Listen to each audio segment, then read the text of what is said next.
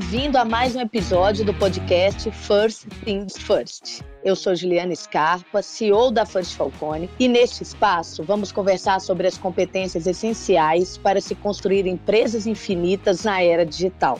Tudo isto com a presença de convidados cheios de histórias para contar.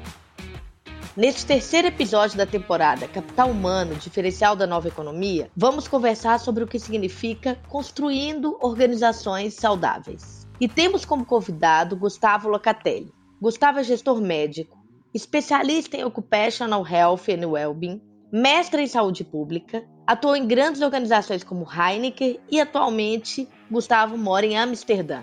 É de lá que ele conversa com a gente. Gustavo, é um prazer ter você aqui conosco. Para começar, a gente queria ouvir um pouco mais sobre você, sua trajetória, história, algum momento marcante que você queira destacar e como tudo isso se conecta ao tema desse episódio, construindo organizações saudáveis. Vamos lá, Ju. Para mim é uma honra, uma satisfação estar aqui com vocês. Estou super feliz. Acompanho aqui o podcast, ouvi os convidados anteriores, então prazer super grande, grande oportunidade para a gente discutir aquilo que para mim é o tema mais importante da nossa vida, que é saúde, né? Eu sei que eu sou suspeito para falar, por isso eu sou médico e gestor de saúde, mas eu acho que a pandemia nos últimos tempos trouxe uma grande reflexão, né? Que no fundo, sem saúde, tudo para. Então, eu estou super feliz desse momento aqui. Quero dividir um pouquinho do que eu penso, do que, que eu tenho feito aqui fora. Estou falando direto de Amsterdã, um dia frio aqui, mas bastante entusiasmado para o nosso bate-papo. Falando um pouquinho da minha trajetória, difícil a gente descrever né, nossa trajetória, mas assim, eu, eu me lembro que em algum momento da minha infância eu decidi que eu queria ser médico. Não sei exatamente o que, que, me motivou, mas sempre tive uma linha de cuidado muito grande com as pessoas que estavam próximas de mim. Me tornei o primeiro médico da família. Eu venho de uma família de empreendedores do interior de São Paulo. E apesar de ter seguido a medicina, sempre tive um olhar atento para gestão, empreendedorismo, projetos aquela conversa de domingo que você ficou ouvindo seu pai e sua mãe conversando, você não sabe muito bem o que eles estão falando, mas você fala, uai, tem alguma coisa aqui que me deixa curioso. Eu acho que foi aí que começou. Faz parte do DNA, tá no DNA. Tá no DNA, tá no DNA da família. Fato foi que me formei e no final da faculdade, eu acho que talvez grande parte né, de nós, a gente se questiona o que, que a gente vai fazer. Que a faculdade talvez seja o primeiro passo, e cada vez mais numa sociedade se hiper especializando, é difícil muitas vezes com 20 e poucos anos você entender para que caminho você vai. E aí eu tive alguns insights. E o primeiro foi que eu gostava muito de entender saúde dentro de uma visão estratégica. E o que, que será que eu poderia fazer para trazer isso para o meu dia a dia, para a minha atuação? Fato foi que, felizmente, tive a chance de me especializar em Occupational Health. Depois fui fazer meu mestrado em saúde pública e há quase 15 anos venho atuando aí em grandes empresas, desenvolvendo projetos para fazer com que a gente tenha negócios mais saudáveis e pessoas mais saudáveis. E é isso aí.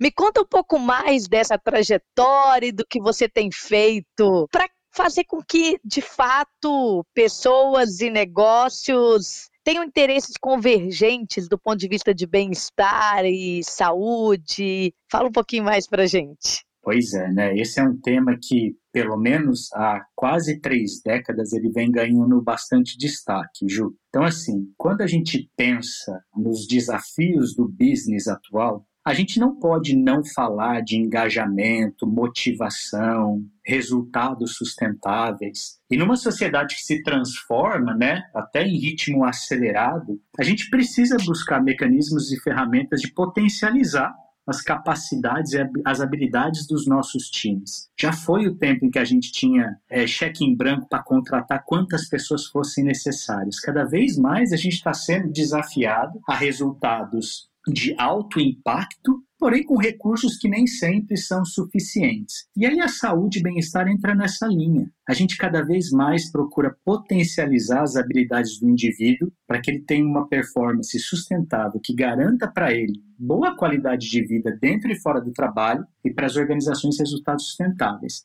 E é isso que eu venho fazendo nos últimos 10 anos. Comecei a trabalhar em algumas empresas em São Paulo, Felizmente, aí nos últimos anos, tive alguma exposição internacional. Fui convidado pela Heineken para assumir a cadeira de Head Global de Saúde aqui em Amsterdã. Me mudei para cá com o desafio de desenvolver projetos e ações para mais de 90 mil pessoas em mais de 70 mil países, algo que me deixou bastante entusiasmado. Eita, muita coisa! Pois é, pois é, grande responsabilidade, né? Mas, por outro lado, saber que você tem a chance de impactar positivamente a vida de tanta gente com um tema que é de interesse de todos nós, que é saúde e bem-estar, isso me motiva demais. E é isso que eu tenho feito aqui. Os desafios são enormes, mas os resultados são gigantescos também. É sensacional, Gustavo. Sensacional. E me fala uma coisa: quando a gente fala de saúde e bem-estar, a diversidade de cultura, é, em função desses países, muda esse conceito? Conta para nós um pouquinho dessa sua experiência tão, tão diversa. Muda muito, Ju, e é tão engraçado você estar tá fazendo essa pergunta. Eu acho uma pergunta excelente.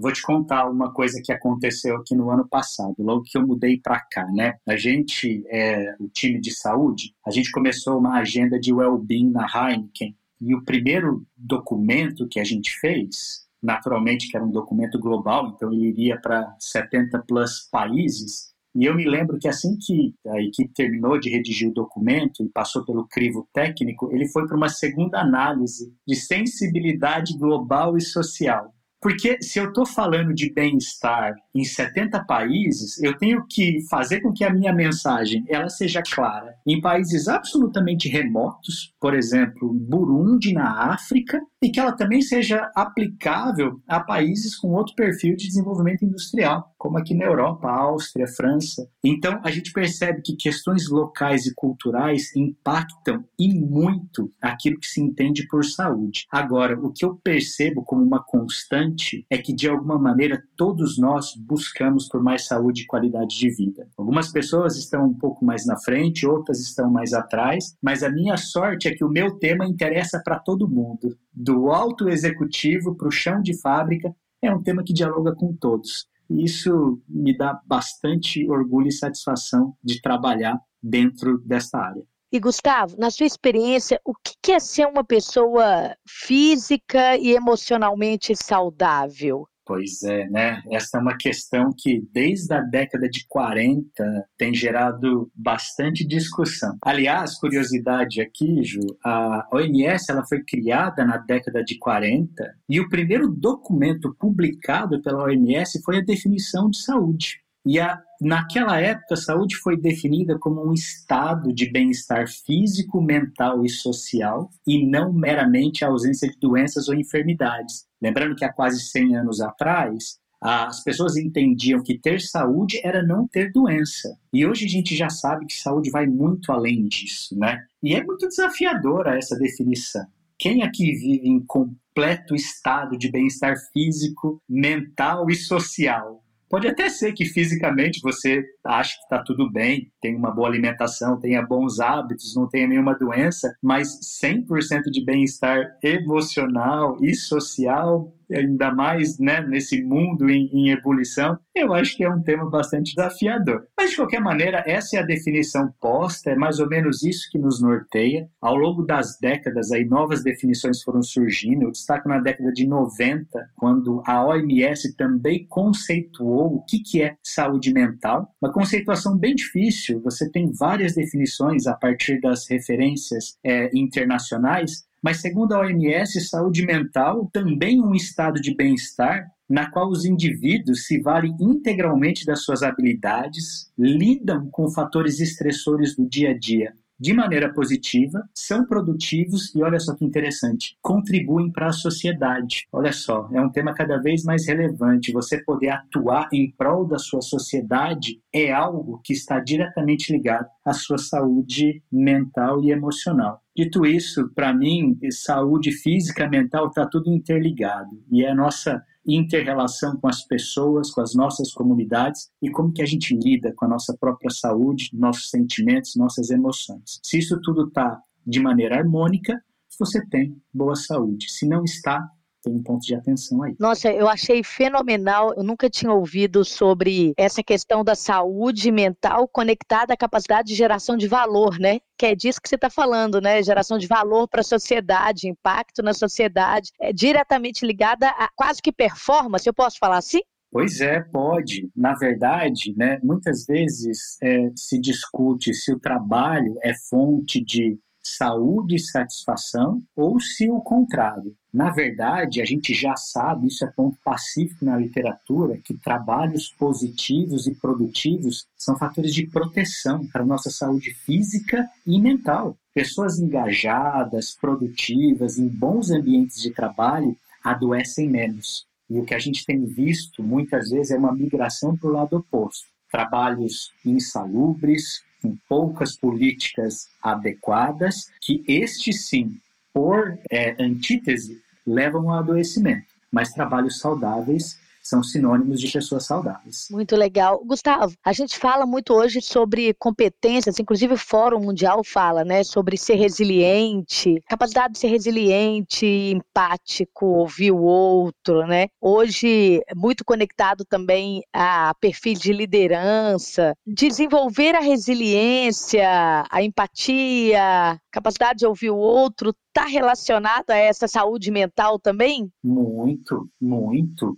Como a gente falou aqui, saúde mental você não consegue isolar do contexto comunitário e coletivo. Muito difícil, aliás, os estudos mostram isso com bastante contundência, que as nossas relações interpessoais elas é, agem diretamente no nosso bem-estar emocional. Pessoas isoladas e sem uma base social adequada, elas têm maiores chances de depressão, ansiedade e tantos outros transtornos mentais. Então, o fato de você estar integrado em uma comunidade positiva que permita com que você desenvolva suas habilidades e competências, ajude o próximo, isso sim é sinônimo de saúde mental. Mas a gente sabe também que quando a gente fala de saúde mental, são tantas coisas que podem influenciar que às vezes é difícil a gente isolar um fator só. A gente tem discutido muito atualmente sobre burnout, qual é o papel do trabalho, qual é o papel de outras coisas. E a gente viu na pandemia que a vida é feita de multidimensões. A pandemia, todo mundo ficou exposto a uma série de fatores que antigamente eles estavam presentes, mas não nessa magnitude. Então não é só o trabalho remoto, é o filho que não está indo na escola, é você tendo que se desdobrar em cinco tarefas ao mesmo tempo,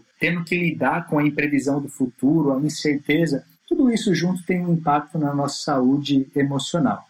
A boa notícia é que quando a gente consegue entender esses dimensionadores e atuar para que a gente traga todos eles em equilíbrio, a chance é que a gente tenha como resultado uma saúde física e mental muito melhor. E isso está diretamente ligado à nossa produtividade e engajamento. E me fala uma coisa, Gustavo, é programas e iniciativas de saúde e bem-estar dentro das organizações. Queria ouvir de você um pouco quais são programas iniciativas que as organizações poderiam pensar em adotar de maneiras mais simples? E como é que essa agenda pode fazer parte da agenda estratégica né, das empresas? E um pouco da sua visão. A gente está caminhando para esse lado, eu penso nesse tema como ISD, né? É, o ISD é, é, é um tema que está aí, a gente sabe que a gente tem que correr atrás dele. Não consigo ter evidência de velocidade, tenho evidência de direção. Me conta um pouco da sua perspectiva em relação a isso e trazendo para a prática também para a gente o que, que dá para fazer dentro das organizações em geral. Ótimo, Ju. Boa pergunta, né? Quando a gente fala em saúde do trabalhador, é, a gente está falando de um tema milenar. Desde que o homem resolveu que iria trabalhar, ele passou a se expor a riscos e é um perfil de adoecimento que, teoricamente, quem não trabalha não está exposto. E a gente tem aí no século XVIII a fundação daquilo que se entendia pela medicina do trabalho, que estava muito relacionada ao tratamento de pessoas que adoeciam. E a gente viu muito isso na Revolução Industrial, século XIX, aqueles ambientes absolutamente insalubres das fábricas na Inglaterra e principalmente aqui na Europa, gerando consequências gravíssimas, mortes, mutilações. E é algo que, infelizmente, ainda no século XXI, a gente ainda tem números que muitas vezes não são favoráveis. Né? Na União Europeia, por exemplo, apesar de todo o avanço, uma redução de 70% nos acidentes fatais no trabalho, a gente ainda tem mais de 3 mil mortes por ano aqui na União Europeia por acidentes relacionados ao trabalho. E quando a gente considera acidentes e incidentes não fatais, a gente está falando de mais de 3 milhões. Você imagina só, 3 milhões de pessoas lesionadas ou comprometidas no seu ambiente de trabalho por situações desfavoráveis, insalubres. Não dá mais. A gente está no século XXI, a gente está falando de ESG, não dá mais para a gente aceitar esses números com normalidade. Não dá mais para você aceitar a hipótese de que você vai sair de casa para trabalhar, ou mesmo vai trabalhar de casa nesse novo modelo remoto, e que você tem uma chance expressiva de adoecer. Isso não é mais razoável. Então, hoje, a atuação dos médicos do trabalho ela está estritamente direcionada para a prevenção destes acidentes e destas fatalidades, e ela tem se ampliado muito para algo que a gente chama de promoção da saúde. Eu não espero a doença acontecer para eu atuar, eu atuo antes. Como é que eu atuo né, dentro de, de um contexto de pessoas saudáveis para que elas sejam mais saudáveis? Como é que eu pego o indivíduo num estado de saúde bom, positivo, e eu otimizo esse estado de saúde? A gente fala muito de alimentação, atividade física, cessação do tabagismo, e eu não preciso esperar o indivíduo estar em situação de risco, de obesidade ou ser um fumante para eu falar sobre isso. Então, hoje, o médico do trabalho, o gestor de saúde em grandes empresas, ele tem essa grande atuação. Ele trata, ele previne e ele promove. E aí tem vários exemplos de programas e iniciativas que eu acho que vale a pena destacar. Né? Então, na Heineken, nós somos uma, uma empresa de bebidas, né? Nós éramos, na verdade, porque eu não estou mais na empresa, mas ainda me sinto bastante conectado. É uma empresa de bebidas. Por outro lado, a gente desenvolveu uma série de políticas e ações para promoção da conscientização do uso danoso do álcool no médio e longo prazo. E a gente fazia isso justamente porque quer ter uma comunicação transparente com a sociedade e a gente não quer cometer os mesmos erros do passado, em que, por exemplo, outras indústrias esconderam ou omitiram as consequências de seus produtos e acabaram pagando um preço muito alto atualmente, como a indústria do tabaco. Então, eu acho que são ações que valem muito a pena. Uma outra coisa que a gente tem visto é uma migração do perfil de benefícios das empresas, que antes vinha muito num pacotinho fechado, então era vale academia, ou vale alimentação, com alguma outra coisa, e a gente tem visto uma série de estratégias inovadoras, né? A gente sabe, por exemplo, que academia dentro de empresa, a adesão é baixa.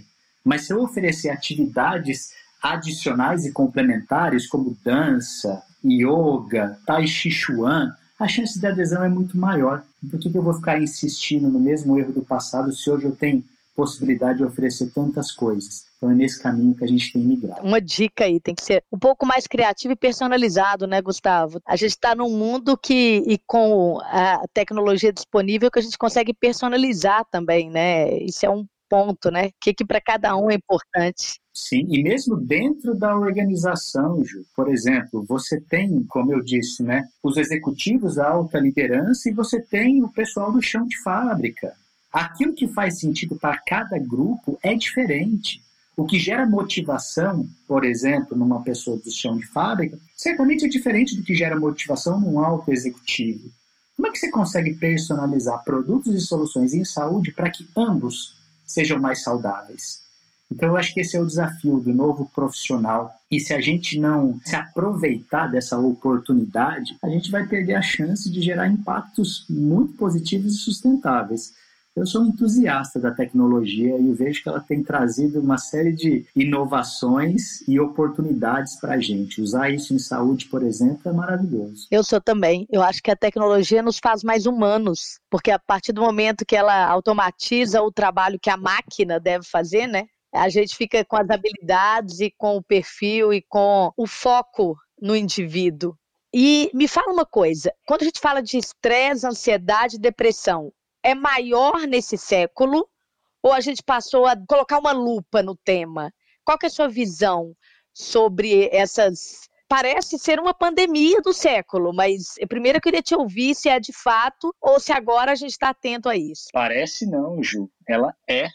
Se não for a pandemia do século, talvez um dos maiores desafios do século, né? E eu ouso a dizer que são as duas coisas e também outros fatores. Estresse e saúde mental já era um tema bastante expressivo no pré-pandemia números, por exemplo, da União Europeia, aqui, é, imediatamente antes da pandemia, aproximadamente 80 milhões de trabalhadores relatavam algum nível de sofrimento mental. No pós-pandemia, a gente tem 80% dos gestores europeus dizendo que se preocupam verdadeiramente com questões relacionadas a estresse e ansiedade, porque veem isso não só como comprometedor da saúde das pessoas, mas também do negócio. A gente sabe que pessoas estressadas tendem a performar pior. E num ambiente que a gente precisa ter inovação praticamente todos os dias, é difícil acreditar que pessoas estressadas ou comprometidas emocionalmente vão conseguir entregar aquilo que as suas potencialidades máximas permitiriam se pudessem atuar num ambiente menos estressante. Agora, por outro lado, como você mesmo falou, a gente tem uma agenda ISD cada vez mais expressiva organizações olhando para os seus resultados e o imprint social né, e ambiental que é necessário para trazer aquele resultado de maneira um pouco mais consciente. Neste sentido, a gente vê legitimamente grandes empresas e grandes corporações atuando de maneira expressiva para reduzir o nível de estresse, nível de ansiedade em seus funcionários. Não só porque isso faz sentido para as pessoas, mas porque também faz sentido para os negócios. E dentro dessa atuada, eu percebo que numa sociedade cada vez mais conectada, cada vez mais com possibilidades de trabalhos estendidos, remotos, se a gente não tiver um olhar atento para isso, pode ser que a gente chegue numa situação que é difícil de ser remediada. Então, o novo líder, o novo gestor, ele está tendo que desenvolver habilidades e competências adicionais para lidar com essa sociedade em transformação e saúde mental, estresse e ansiedade tem que estar tá na agenda dele. Senão, mais uma vez, o resultado não vai ser maximizado.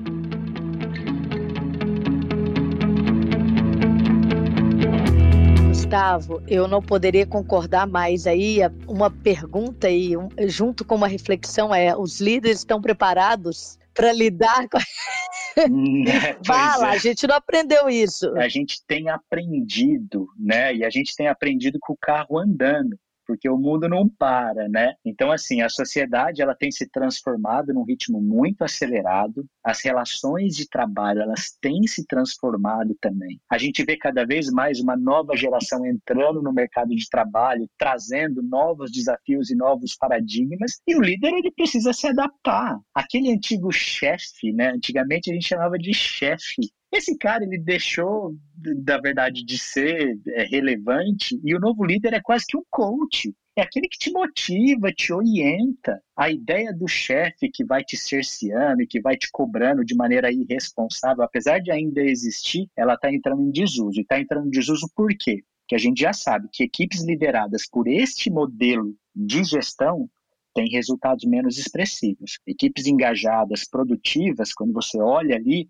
na frente tem um coach, um cara que te inspira, um cara que te permite desenvolver suas habilidades e competências, que te motiva, que faz você vestir a camisa não porque veio top-down, mas porque gerou engajamento. Esse cara, ele necessariamente precisa olhar para você também dentro das suas questões emocionais e mentais. A gente tem visto cada vez mais, né, com o trabalho remoto e flexível, o que antes era vida pessoal e profissional agora está se tornando uma coisa só. Se é uma coisa só, o líder também precisa te olhar dentro de uma visão integrada. Se você está preocupado porque alguma coisa na sua vida pessoal está comprometida, necessariamente você vai trazer isso para o trabalho. Assim como você leva questões do trabalho para a sua vida pessoal, a ideia de que saí da empresa e deixei tudo lá, ou deixei as minhas coisas de casa, não existe. Não existe. Não existe. Nós somos seres Plurais. A gente é um só. Isso. A gente é um só. E também nem adianta pensar, ah, dentro da empresa eu sou uma coisa, na família eu sou outra, com os amigos eu sou. Não, Não, a gente. A gente é tudo isso. A gente é tudo isso. E o líder né, do futuro e atual,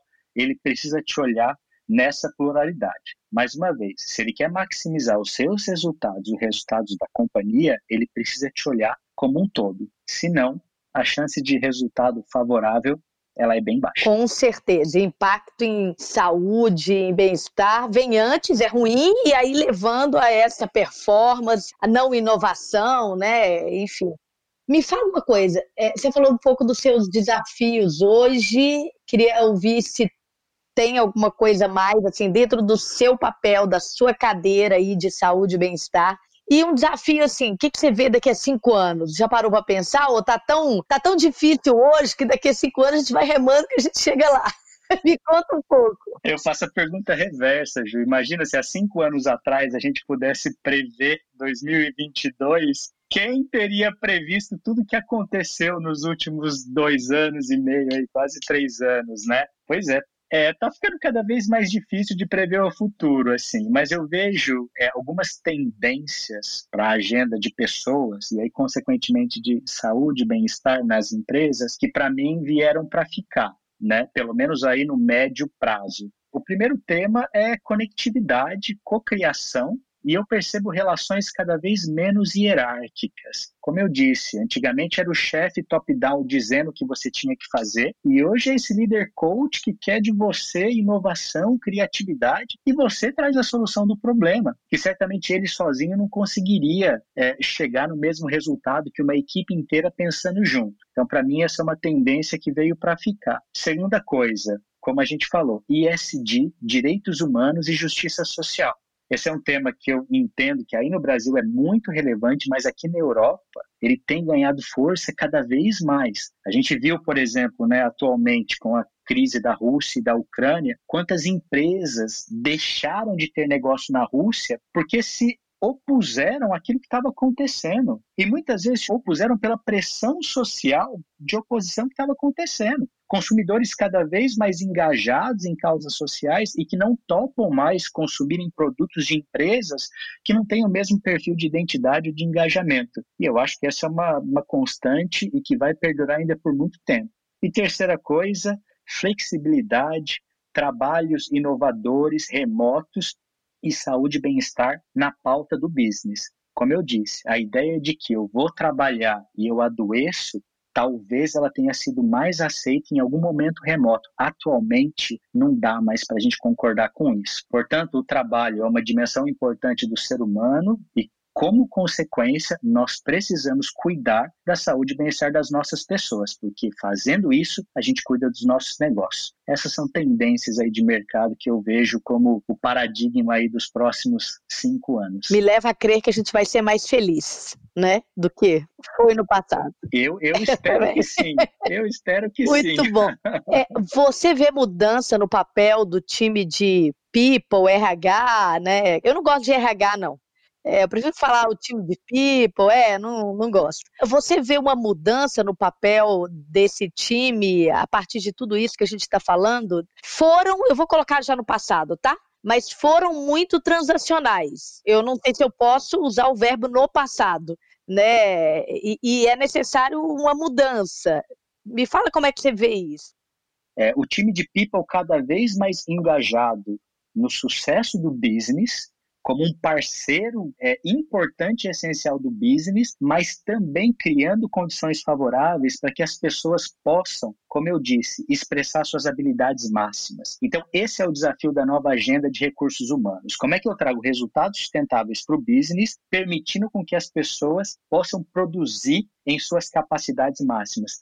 Mais uma vez, dentro de um ambiente saudável, sustentável, com desenvolvimento, deixando de lado antigas práticas que a gente viu que já não, não funcionam mais, como, por exemplo, disputa, ou gerar um ambiente psicologicamente não saudável, pouca margem de erro, pouca margem de criação. Isso aí ficou lá atrás na Revolução Industrial. Nessa nova era, século XXI, as pessoas precisam ter ambientes de trabalho positivos e favoráveis para que produzam mais, sejam mais engajadas e gerem mais resultado. É nessa equação que eu acredito. Muito bom, Gustavo. Muito bom. Eu também, totalmente.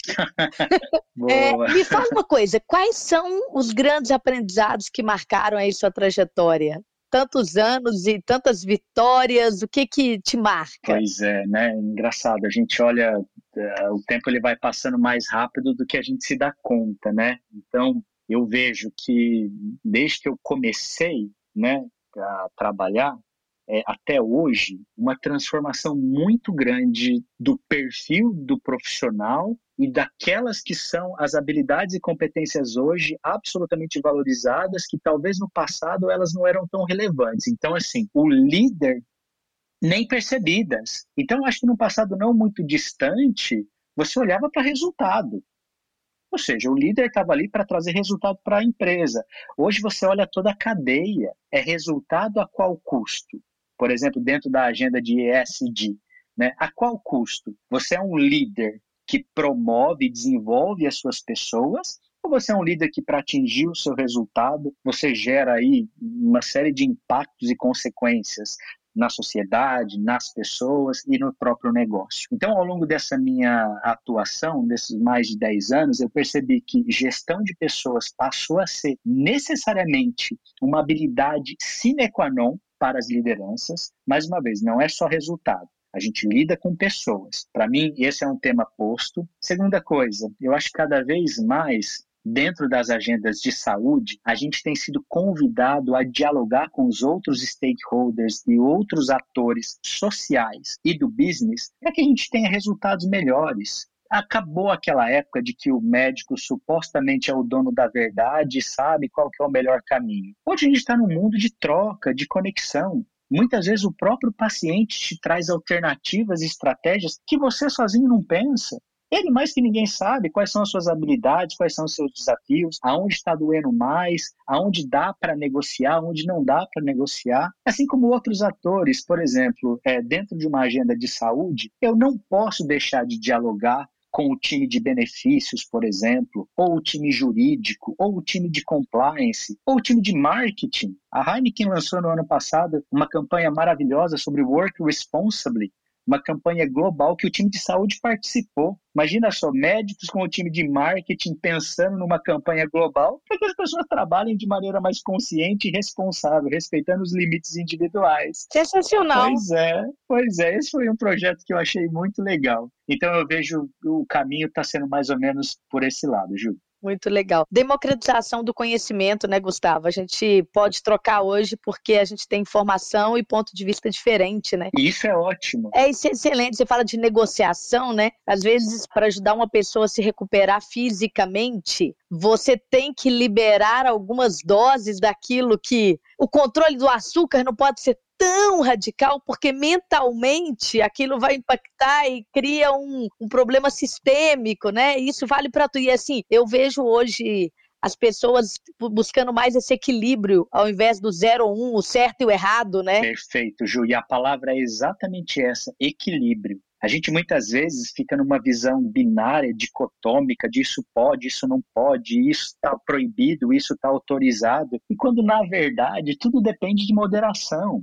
Vamos falar aí né, sobre alimentação. Tem pessoas que são absolutamente regradas. Mas hoje em dia, por exemplo, a gente já sabe que as bases nutricionais de uma sociedade, ela leva em conta também fatores sociais. Você não consegue, por exemplo, pegar a dieta do Mediterrâneo e falar para as pessoas no Brasil consumirem a dieta do Mediterrâneo, porque muitas vezes esses produtos não são nem viáveis, nem tão disponíveis, ou quando estão, não estão a um preço acessível. Então, dentro desse contexto, como é que eu consigo né, trazer soluções e oportunidades que se adequem à realidade daquelas pessoas, daquela comunidade? Então, eu acho que essa possibilidade de diálogo, de ampliação e do olhar além, além daquilo by the book, é o que traz resultados cada vez mais inovadores. Eu sou um grande entusiasta disso. Eu acredito demais. E Gustavo, em que momento você mais aprendeu? Seu momento de vida que você falou, é isso, nesse momento eu dei um salto? a pandemia, e talvez eu esteja enviesado pelo momento é, é, recente, mas eu acho que a pandemia ela foi um grande momento de, de virada e de aprendizagem para todos nós. Dentro da gestão estratégica de saúde, né, quando a pandemia de fato ela chegou, a gente montou um comitê de crise e diariamente nós tínhamos reuniões com diversos líderes da companhia e com o comitê executivo.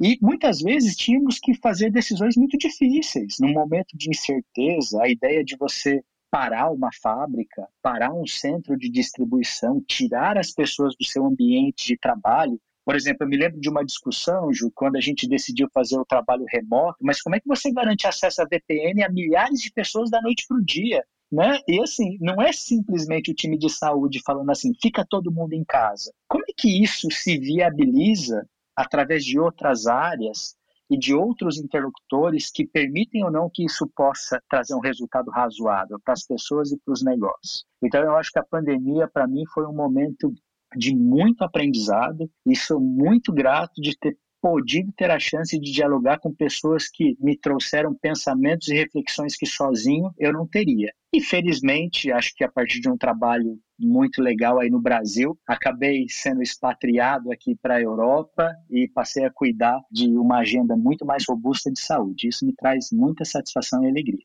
Muito legal. Ou seja, conectividade cocriação, você falou sobre isso esse momento é o momento onde você aprendeu, né? Um momento de grande conectividade e co-criação.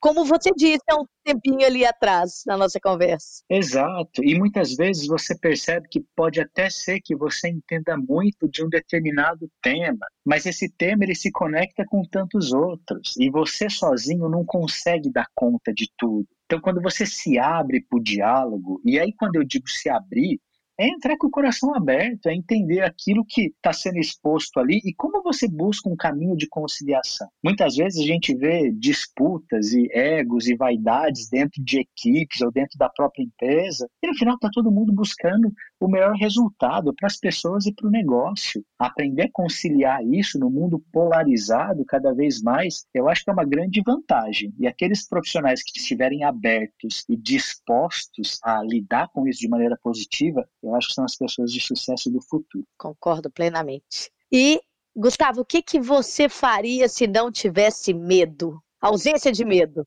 Você pularia onde? Olha, eu vou dizer assim, quando eu fui para Nova Zelândia, eu cheguei muito perto de pular de um bungee jump lá e eu voltei para trás porque eu realmente fiquei com muito medo. Então a resposta é simples.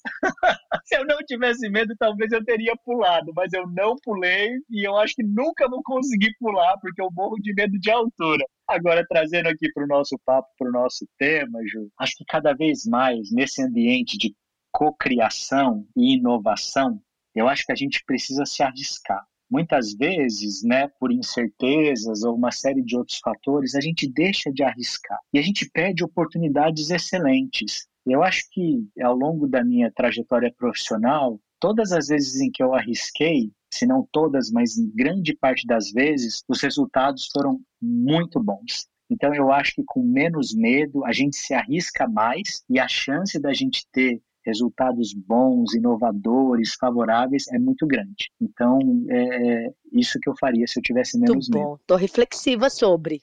Acho que eu vou navegar mais rápido nessa direção né? aí. Muito tá. bom. Bom, agora tem duas perguntas que fazem parte do nosso podcast, de todos os nossos episódios, então agora a gente entra nelas, tá, Gustavo? A primeira, qual é a pergunta que nunca te fizeram e que você gostaria de responder? Que coisa, né? Assim, tem um tema que eu tenho me interessado muito nos últimos anos, e eu acho que é fruto direto da chance que eu tenho de conversar com trabalhadores executivos do mundo inteiro, que vai mais ou menos de encontro ao segredo da felicidade.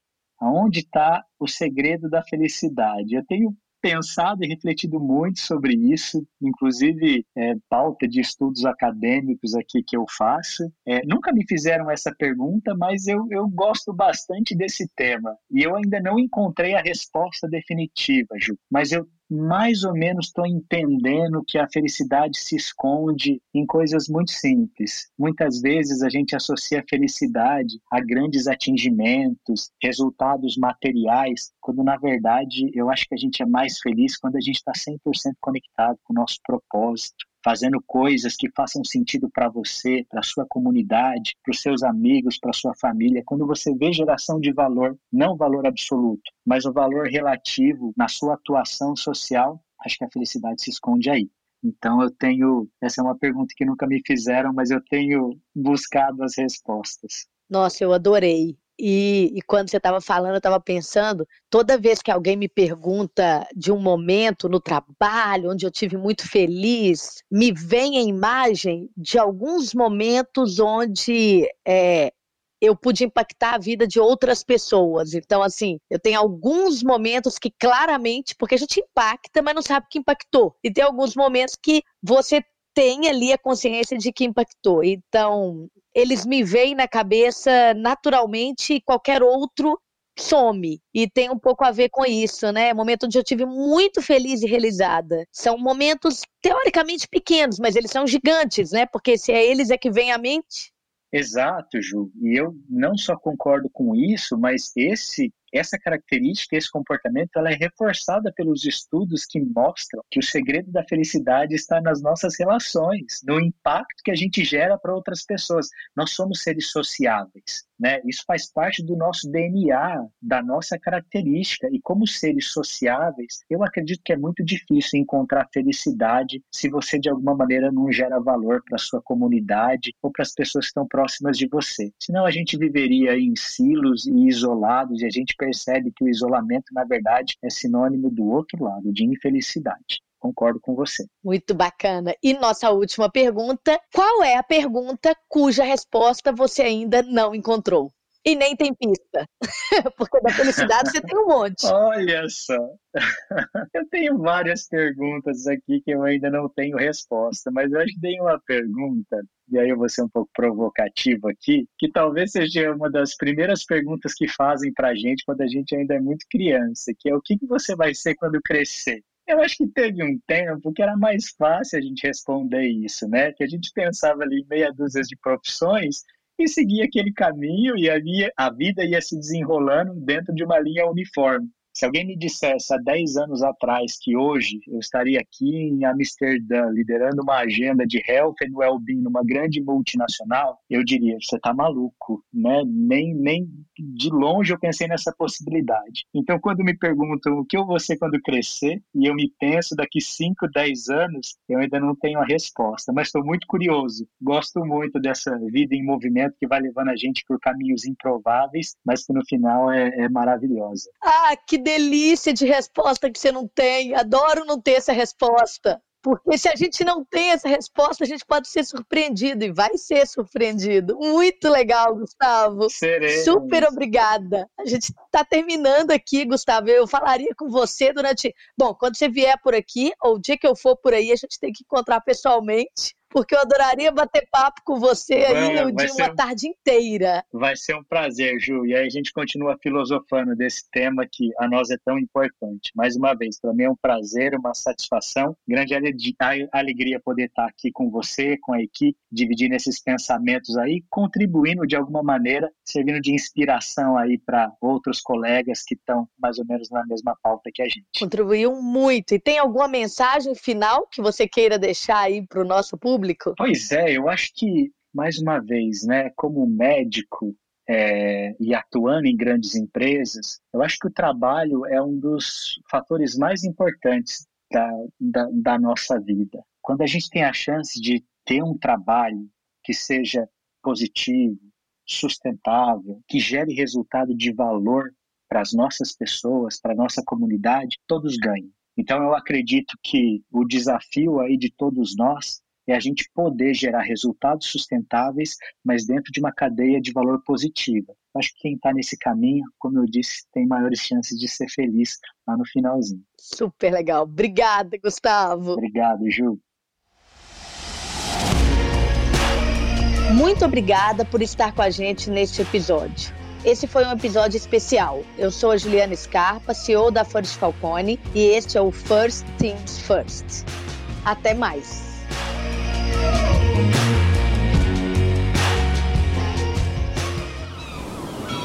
Este podcast foi editado pela Maremoto.